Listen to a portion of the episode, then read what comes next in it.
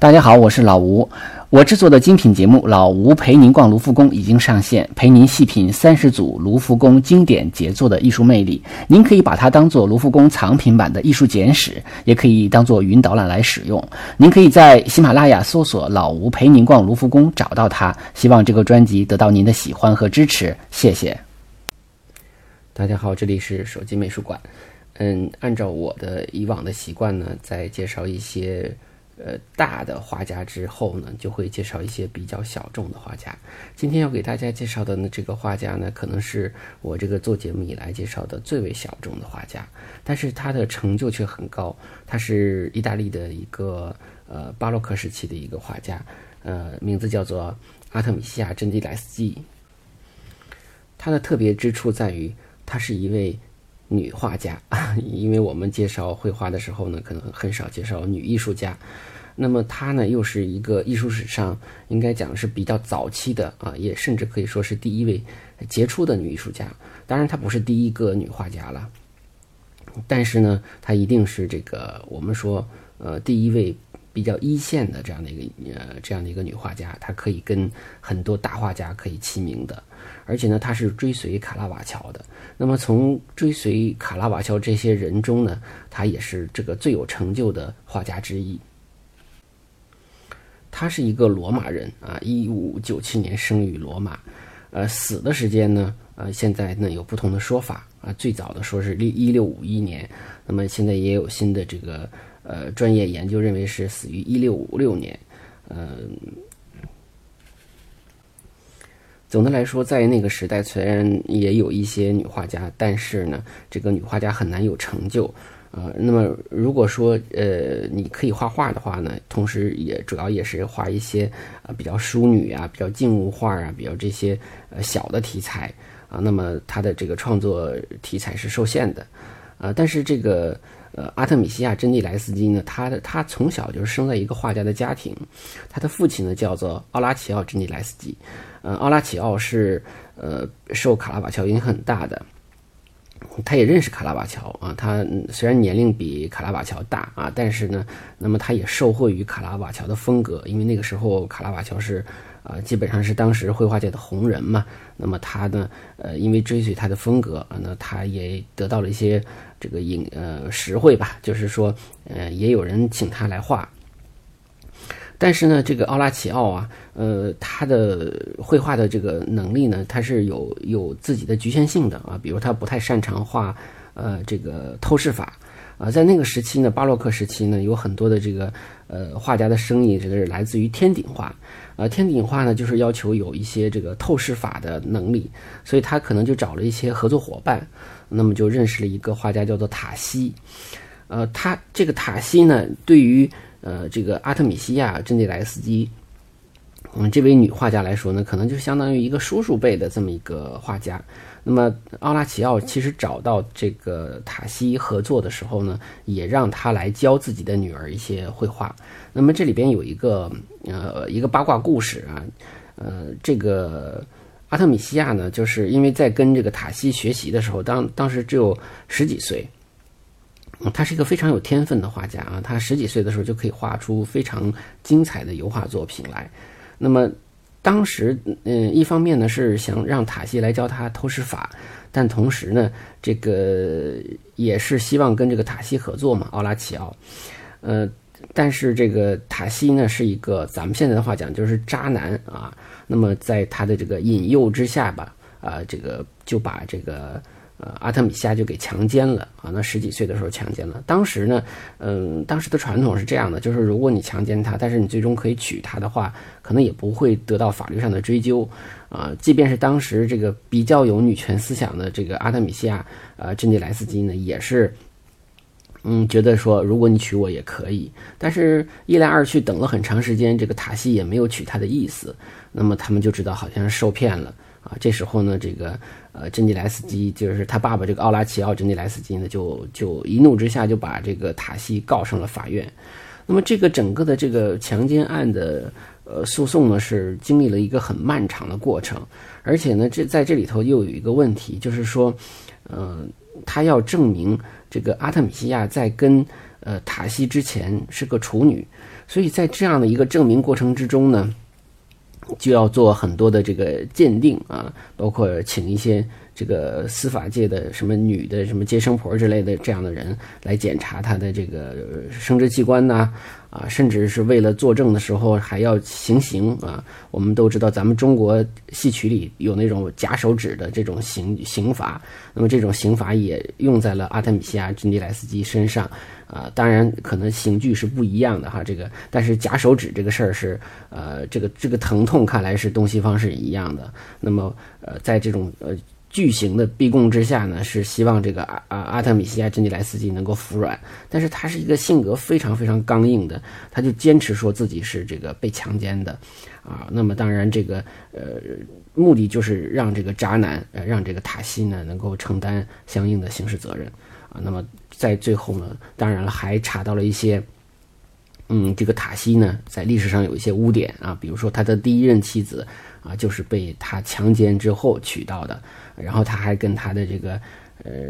这个历史当然不同的资料上有说法，有的说是他这个妻子的妹妹啊，有的是说他他的弟弟的这个媳呃这个弟媳呀，啊，总而言之就是有很多的不清不白的这些关系啊，包括还有一些其他方面的这个犯罪行为啊。那么他呢，就是因为有这样的污点，所以最终判定他是承担这个法律责任的。那么在这样的一个非常大的呃法律案件的之后呢？呃，阿特米西亚·珍妮莱斯基，呃，等总算是获得了一个清白之身啊。但是呢，这种清白之身，我们也都知道，在当时的情况下，实际上承担的这个付出的代价是非常大的啊。一般来说，可能也就是忍气吞声了，因为这个事情呢，即便是官司赢了，也没有什么好处。但是我们可以看到，这个阿特米西亚·珍妮莱斯基呢，他还是这个很坚定的啊，来追究或者说呃，来这个。嗯，珍爱自己的这样的一个声誉吧，或者是一个权利吧，呃，但是这个案子完了之后呢，那他们很呃，那他就很快就就嫁给了一个呃小画家啊，当然这个画家也不太知名啊，看来这个能力啊各个方面都不如他，呃，后来呢，他们就到啊佛罗伦萨去生活了，那这个这段事情呢。呃，说起来简单啊，但是对于呃阿特米西亚·珍妮莱斯基呢，呃，影响却是很大的啊。当然，我们在这里头以后呢讲到珍妮莱斯基的时候，指的就是这位女的珍妮莱斯基，不是指的她的爸爸啊，就是这个阿特莱呃阿特莱西亚·珍妮莱斯基，因为她的名气应该比她爸爸还要大。呃，她呢，因为他们都是追随这个卡拉瓦乔风格的啊，但是他的天分、他的能力啊，都要比他的这个。呃，爸爸比他的哥哥啊都都要强。我们可以先看一幅呃，这个他的这个个人肖像画啊，这个个人肖像画呢是他在一六三八年或者呃三三八年或三九年这样一段时间内。完成的这段时间，他已经到了英国了啊。他的人生总共分为几个阶段啊？那么最开始呢是在罗马出生，然后包括那个案子，后来呢又到佛罗伦萨去。那么在佛罗伦萨呢，呃，因为就是他这个人呢就是很出名嘛，呃，罗马人也知道他，佛罗伦萨也知道他，大家对他就充满了好奇啊。其实就是呃私下里这么议论他。呃，但是他这个人也很聪明啊，他知道自己身上有这样的一个，呃，特殊的经历吧，就是被别人这个，呃，这个长舌妇传来传去的这样的一个经历。那么，从而也，呃，他也很坦然的去对面对这样的一段，呃，是这样的一个经历吧。那么，这段经历恰恰好好成为。他绘画的一个呃原动力，所以就是他画很多的这个女性题材呢，就不仅仅是画淑女，那么更多的是画历史人物啊，画这个呃画人物肖像啊，就是画一些就是男性呃才涉及的领域。呃，包括我们今天一呃一会儿会讲到的一些神话人物中的这个女性形象啊，包括还有历史人物中的女性形象，所以呢，都是呃，尤其是我们一会儿会讲到的这个呃这个杀掉这个男性的这样的一个女女人的这个角色呢，特别符合她的人生经历。我们现在有个词儿叫人设，那么这个他画的这个绘画中的这个题材，跟他个人的人设就形成了一个。非常大的一个协调，所以呢，这也成为他后期主要的一个绘画题材。那么我们嗯，我们说他在佛罗伦萨待了一段时间之后，又去又回到了罗马，然后还去了威尼斯啊，这个呃这个创作。嗯，在人生的最后一段时间呢，他可能后半段的后后半程呢，主要是呃在这个那不勒斯生活，后来又被英国王室啊，就是查理一世招到了在伦敦啊，在为王室创作。那么，嗯，有他有很多的作品就留在了伦敦啊，当然他最后是死在了那不勒斯啊。这个根据这个研究啊。呃，所以今天我们看到的第一幅这个自画像呢，实际上就是英国白金汉宫皇家来收藏的啊，这样的一幅画。它的尺幅呢是呃，这个高是九十六点五厘米，宽是七十三点七厘米啊，就是一个女性啊画家的一个形象。但是呢，我们说这幅画实际上也，嗯，我们把它全名可以叫做扮作绘画女神的自画像。所以它是一个又是自画像，但是画的又是一个。呃，绘画女神啊，也就是她是以她自己为模特画的一个女神的肖像，啊，因为呃，传说中呢，绘画的发明者是一位啊女性啊，就是说绘画艺术的这个呃这个鼻祖啊，应该是女性啊，就是当然这是一个传说了，啊，说是古希腊有一个人啊，他的这个爱人是一个陶匠啊，那么陶匠要出去远行，那么这个女性呢，就为了说。不要忘记他，就把呃即将远行的恋人的这个影子呢，在这个墙上啊就临摹下来，然后供自己来呃思念、回忆等等。那么从此之后，绘画就成了一门技艺了，呃，成了一门艺术了。所以呢，这个有这么个传说啊，那么这个大家以后就把这个女性呢作为这个绘画女神。啊，所以呃，虽然绘画是女人发明的啊，但是历史上最成功的画家啊，都是呃，基本上都是男性。那么女性画家就非常非常少了。那么她画这个呃这个绘画女神的时候呢，干脆就以自己为呃这个模特啊，就就是一个自画像啊。那么画起来的话呢，我们可以看到呃这个形人物的形象啊，你看他的这个整个动作就像一个反转的一个 C 型哈。然后呢，他的这个呃视角呢，也不是说呃正侧面，而是一个上侧面这样的一个形象啊，看到了自己的脸和他的这个很健硕的这个身材，而且他的右手呢，我们可以看到他右手拿笔啊，正在创作啊。其实他创作的什么我们是看不到的，但是我们能看到他把这个右手臂的这个袖子呢挽了起来啊，看到他这个粗壮的小臂。呃，我们可以看到，这就是有一点女汉子的感觉了哈，就不是一个呃淑女的形象，而是一个工作女性的一个形象了。而且这个工作呢，也是以往男性为主的一个领域啊，所以呢，她在这里头呢，我们说可能是这个珍妮莱斯基他的呃。怎么讲？他的人生经历就决定了他的很多的绘画中的这个女性形象都有点女汉子的感觉啊，都有点这个呃一半男人一半女人的这种这种感觉。嗯，那么他还有就是这里边还有一个说法啊，当然我不是太同意，但是我要把这种说法给大家介绍一下。那么有人说画画这个肖像的时候呢，如果画正面的，就表明是愿意跟观众交流，愿意倾听。呃，观众的这个声音啊，那么如果是侧面的话呢，可能表明这个艺术家更多的是坚持自己的观点，自行其事啊。我基本上觉得这种说法是瞎说哈，那，就因为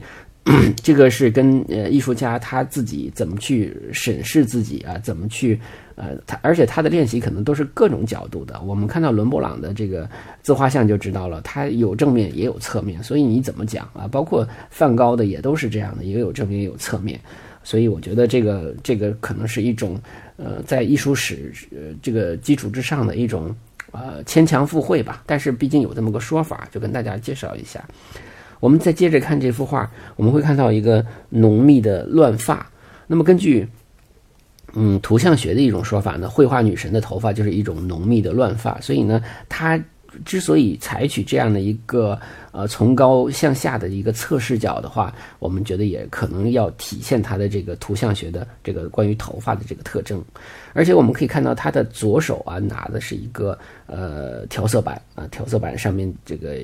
呃有调的颜色哈，那么主要就是它调色板下边还有一个磨的有点光亮的一个石板，那么有人分析说这可能就是研磨颜料所用的一个石板。啊，所以艺术工作呢，它本身是既需要它，既是需要你头脑上有一个创作的一个灵感，对吧？那么它其实也是需要技术啊，更是需要辛勤的劳作。所以，要想当艺术家呢，一方面要有艺术天分，同时也要有一个扎扎实实做匠人的一个精神。所以，我们说，呃，这个他既是一个呃有要有就神来之笔的这样的一个艺术的天分啊，同时要有一个踏踏实实辛勤工作的这么一个呃一个具体的劳作。那么，今天我们主要讲的这个这幅画呢，呃，叫做《油滴砍下》。呃，赫罗扶你一只头啊，这个画呢，其实的翻译的名字很多啊。其实包括我们说这个阿特米西亚真蒂莱斯基，他的这个名字也翻译的也有很多啊。这个越小的画家，他的艺名就越多越麻烦，我们可能就会遇到不同的这个艺名。比如真蒂莱斯基有时候会翻译成简蒂莱斯基、简蒂列斯基啊，就都有啊。还有叫。啊，金迪勒奇啊，你看金迪勒奇和真蒂莱斯基就很不像了啊，但实际上他们是一个人。那么这个可能是根据不同的英文的发音呢，还是意大利语的发音呢？那么不同的发音有不同的这个翻译。呃，这个尤迪砍下呃荷罗夫尼之头呢，那么也有翻译成朱迪斯啊，是什么什么这个砍下荷罗夫尼啊，他他的这个。英文名字呢？我们如果用英文读的话，就是 Judith 啊。那么可能用意大利语，可就是尤尤呃尤呃尤蒂啊尤蒂德啊尤蒂德或者尤迪啊，是这样的一个类似的这个发音。那么他杀掉的那个人呢，就 Holofenis 啊，呃，这个有翻译什么荷罗弗尼啊、荷诺芬尼啊，还是反正哎呀，就是很多很多的不同的啊。大反正大概就是我会把这个英文也会呃在这个图文里啊，或者说。呃，在那个微信里头也会给大家呃写上去啊，这样的话以便于大家这个在查找的时候呢，能够准确的找到这幅画。这幅画呢，它实际上画了有两幅啊。那么我们呃看到的呃就是呃一应该是一大一小啊。那么小的先画的小的的这个版本呢，在呃这个那不勒斯的。卡波迪蒙特博物馆啊，这是创作年代啊，应该是在一六一四年到一六二零年，呃，这个时期间，它的尺幅呢稍微小一点啊，是这个高是一米五八点八，呃，宽是一米二十五点五，呃，那么它的这个呃，总的来讲呢，跟大尺幅的这幅画呢，这差不了太多啊，主要就是这个服装的颜色呃是有有差异的。那么这个油滴啊，就是这个女主人公啊，有我们就姑且就用比较通用的这样的一个翻译，我们叫它油滴啊，就是油蒂或者油蒂德啊，还有叫朱迪斯嘛，就是翻译太多了，我们叫它油滴。那么油滴的衣服是蓝色的啊，那么在大尺幅版呢就是黄色的。大尺幅的这个版本呢是藏于这个乌菲齐美术馆啊，乌菲齐我们都知道是佛罗伦萨的最重要的美术馆了。那么它的尺幅呢是高是一米九九啊，就是将近两米吧，呃，宽是一米六十二点五啊厘米，呃，是这样的一个尺幅。创作年代呢是稍微晚啊，就是在一六二零年到一六二一年。呃，这幅画呢，它基本上就是它，因为它是追随卡拉瓦乔的，所以呢，它基本是 copy 呃卡拉瓦乔的。但是比较神奇的是，它虽然整个的这个。造型就人物的这个姿态哈，这个主题是 copy 卡拉瓦乔的，但是这幅画呢，我个人认为啊，包括我周边的一些就是喜欢艺术的朋友，我也都问过，也很多人都认为是好于卡拉瓦乔的，所以这个是很不得了的一个成就，就是说。嗯，当然，艺术史上也有很多人认为啊，不光是我们这些呃艺术上这个了解不多的人啊，可能很多的专家也认为这幅画画的比卡拉瓦乔好。所以卡拉瓦乔是何许人也，是吧？何况他是来这个学习卡拉瓦乔的，所以能在卡拉瓦乔的基础之上，我在 copy 你的同时，我还要超过你，这个是非常非常了不起的，非常难的啊。那么。这幅画画的这个人物呢，啊，这个就是尤迪这个人呢，她是犹太的女英雄啊。那么，我们说也叫尤蒂德嘛，是吧？她实际上是在呃她的家乡被亚述军队围攻的时候呢，她和带着女仆人啊潜入了这个亚述的军营，那么呃获得了这个啊霍洛菲尼斯的这样的一个信任啊，甚至是倾慕啊，然后就一夜之情是吧？又喝酒，然后又又又欢爱哈，在这个之这个丧失警惕的情况下，他最后是把在他的仆人的帮助下，就把这个霍洛菲尼斯就给杀死了。他斩下了这个斩首了，对吧？他斩首了这个呃霍洛菲尼斯之后，呃。就跟女仆带着他的这个头啊，那么返回了自己的故乡。呃，因为这个亚述军队，呃，因为主帅被刺了嘛，就嗯群龙无首，就溃败了，就这么一个事儿。那么她实际上是一个女英雄啊，她是为了这个整个的民族的利益啊，为了这个全体老百姓的利益啊，那么她有一种献身精神，同时她又是一个勇于一个，又是一个女刺客啊，是这样的一个形象。所以呢。而且在那个时期啊，就是说非常流行画呃 U D 这个题材啊，我们都刚才讲了，呃，实际上呢，呃，在这个卡拉瓦乔画过，其实最早的时候像的波提切利也画过，呃，后边呢像这个分离主义画派的这个画家呢也都画过，呃，所以很多人都画，而且呢还有当时还有一个就是这都是圣经里边的故事嘛，那么圣经里的还有一个呃叫沙勒美的呃这样的一个后来把。然后王尔德把它改成戏剧的这个沙乐美也是有杀人的这么一个情节，也是成为呃很多画家画的题材啊。那么呃后来大家开玩笑说这叫什么女刺客姐妹花，属于这样的一种状态，就是他们属于非常常见的一个题材。那么画这个画的时候呢，呃很多人我包括我们可能也会提供一些呃其他人绘画的这样的一个呃很多人就是画他。杀完了那样的一个场景啊，那么杀完了之后呢，就是他很淡然的，呃，向着画外看啊，他的这个仆人呢提着这个 Holofernes 的这个头颅啊，这样的一个呃结果。但是说杀人的那一刻啊，那么呃要画的话，这个人这个这种场景其实是不多的。呃，那之前呢，在一五九九年的时候，呃，当然可能那时候这个呃珍妮莱斯基还很小。啊，那卡拉瓦乔就画了一幅画，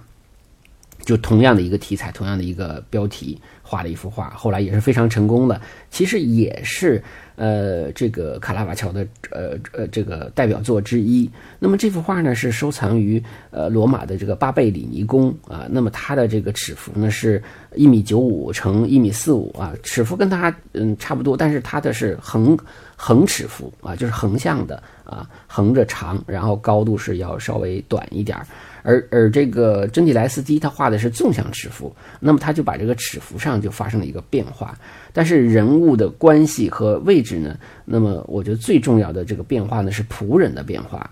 我们在这里呢，其实做了一组对比图，我们可以看到，啊，这个女仆呢，在卡拉瓦乔版本里呢，她是一个老妇的一个形象，啊，老妇的老太太的一个形象，老太太拿着个布，啊，那么这个，嗯，这个尤迪呢，在杀这个霍洛芬尼斯，杀完了之后，他就拿这个布把这头兜起来嘛，那么他在他的画中呢，他这个。一方面，他是个老妇啊，形象上就不是很好看。但是，呃，而且呢，他又是有有点旁观的感觉啊，他并没有去帮这个他去杀，帮这个尤迪去杀。而在，呃，这个真蒂莱斯基的这幅画中，我们可以看到这个仆人呢，他的作用发生了一个非常大的变化，就是他在帮助呃这个尤迪呢摁住这个。呃，霍洛菲尼斯啊，那么摁住他，帮助他。实际上，我们说有的人就开玩笑说说这个感觉他已经不是一个主仆的关系了啊，这简直就是革命同志啊。说他们俩有一个甚至是一个协商好的一个合作关系，所以这样的一个人物关系呢，就使得呃这个杀人的那个场景就变得非常的惊心动魄。就它不是那么一个简单的，就是你一杀我就死了，它没那么简单。你杀的时候，他一定会挣扎。啊，那么这个过程之中，两个人合作啊，在这个挣扎的过程中把他杀死了，所以这个场景呢，看起来就要比那个卡拉瓦乔那个要好很多啊。当然，这里头还有一个就是不同的不同的特点。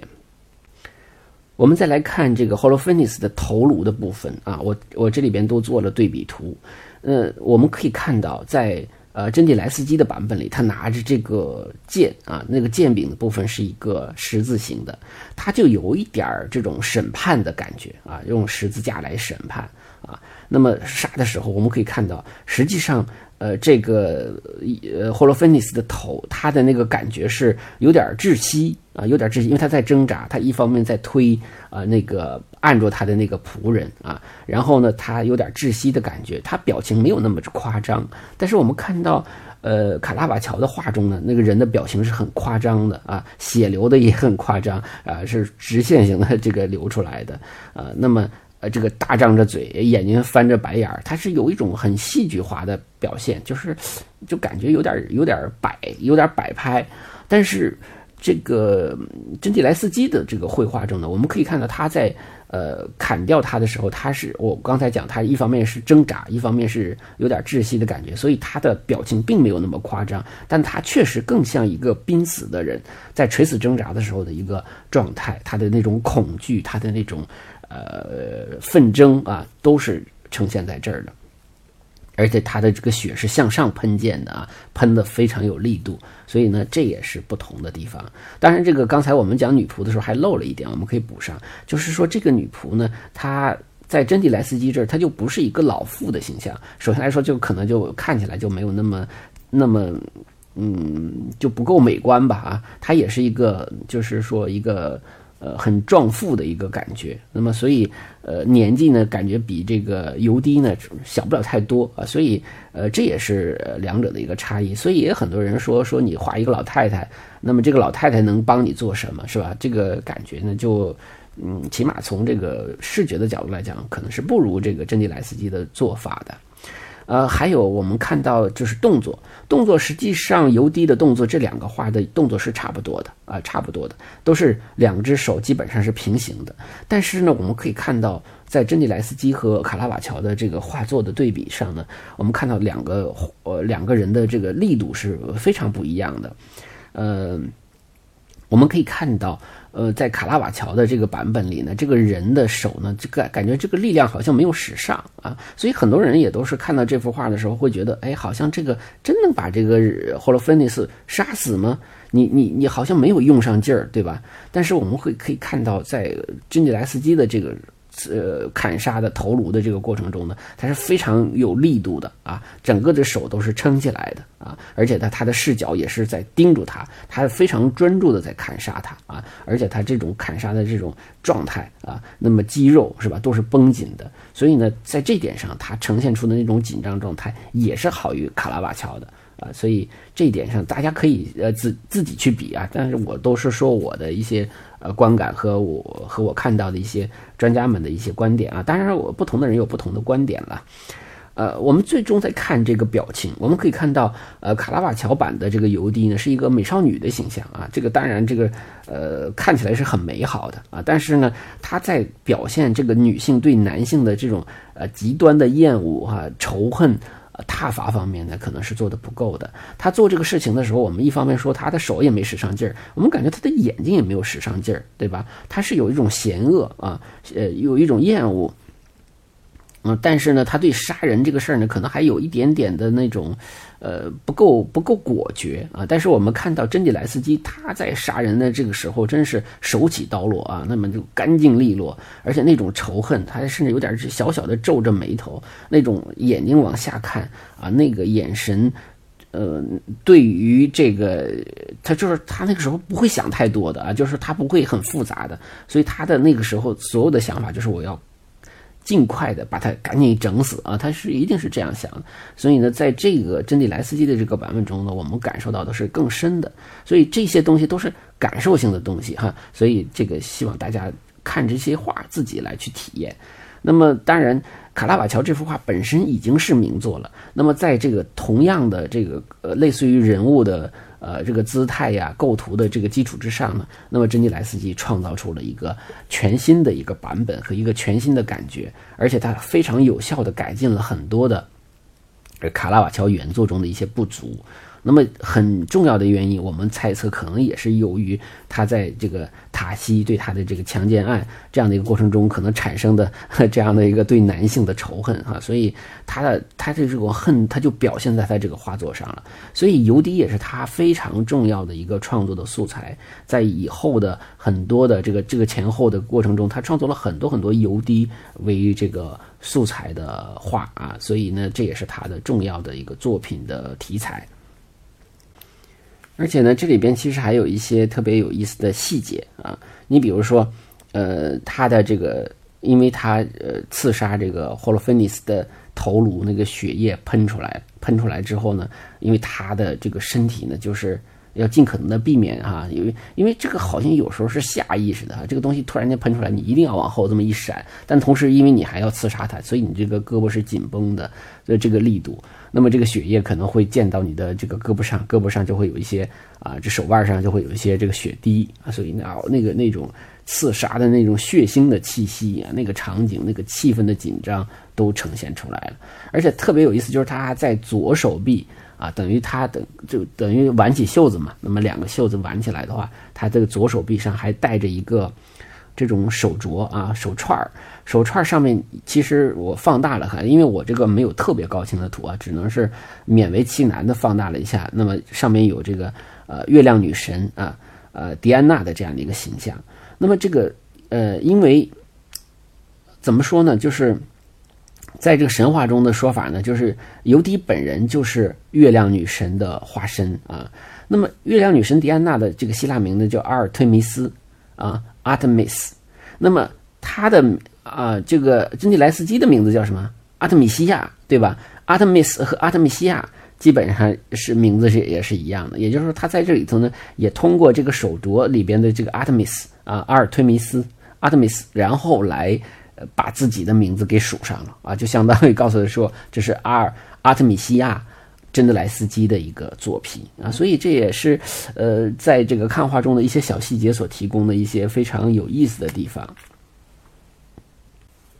所以呢，我们嗯综合来看，我们刚才也说过了，反映尤迪啊刺杀这个呃霍洛菲尼斯的这样的一个。呃，作品呢，更多的是在刺杀之后啊，拿着他的头啊，这样的话一个一个结果的一个状态。但是，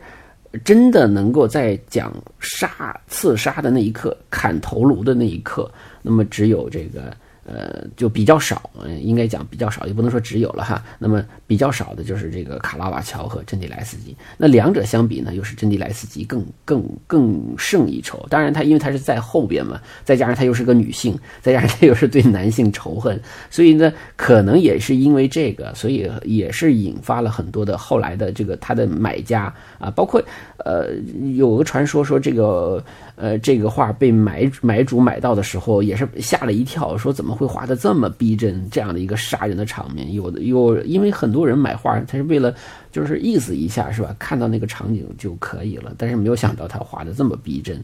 所以这样的一个创作也是非常精彩的。那么这幅比较大尺幅的，那么后后创作的这一幅啊，尤迪。呃，刺杀霍洛芬尼斯的这幅画呢，是在这个乌菲齐美术馆。大家以后有机会去佛罗伦萨的话呢，可能在这个一走一过，在走廊的过程中，可能就会看到这幅画。因为这幅画呢，因为真蒂莱斯基，因为佛罗伦萨我们都知道是文艺复兴的故乡啊，又是一个艺术之城，所以呢，这个阿特米西亚真蒂莱斯基可能不是那么特别的有名啊，但是因为这样的一幅画力压卡拉瓦乔，也使他。获得了不一般的这样的一个成就，同时她又是一个女性画家，应该讲是第一个进入一线画家行列的一个女画家，所以她的这个地位和身份就非常的重要了。那么今天呢，我们介绍的这个阿特米西亚·珍妮莱斯基就到这儿啊，因为他最重要的是他人生中的这样的一个。啊，比较狗血的一个经历啊，就是这个塔西强奸案。那么这个塔西强奸案跟他以后的创作实际上是分不开的啊，所以呢，我们也不得不去八卦一下他的这个历史了哈。呃，当然也希望大家可以继续关注手机美术馆的微信公众号啊，里边可能尽可能的提供更清晰的这个高高清图片啊，也是感谢一直以来支持手机美术馆的朋友。那么我们也会尽可能的介绍更多的好画家、好作品给大家啊！希望大家通过呃赞助、打赏啊或者转发来支持节目。那么还有一个就是，呃呃要介绍的就是我在呃这个老吴艺术笔记的这个名字之下呢，又开了一个新专辑啊，叫做《艺术旅行漫谈》啊，这个是我参加北京台电台的。嗯，这个访谈节目啊，录的一系列的啊，介绍旅艺术旅旅行啊，那么包括啊哪些城市有哪些比较值得一去的博物馆、美术馆啊？除了大家知道的众所周知的一些大美术馆，可能还会推荐一些呃中小的美术馆，还有一些艺术家的故居啊，有哪些看点啊？那当然着重介绍的是。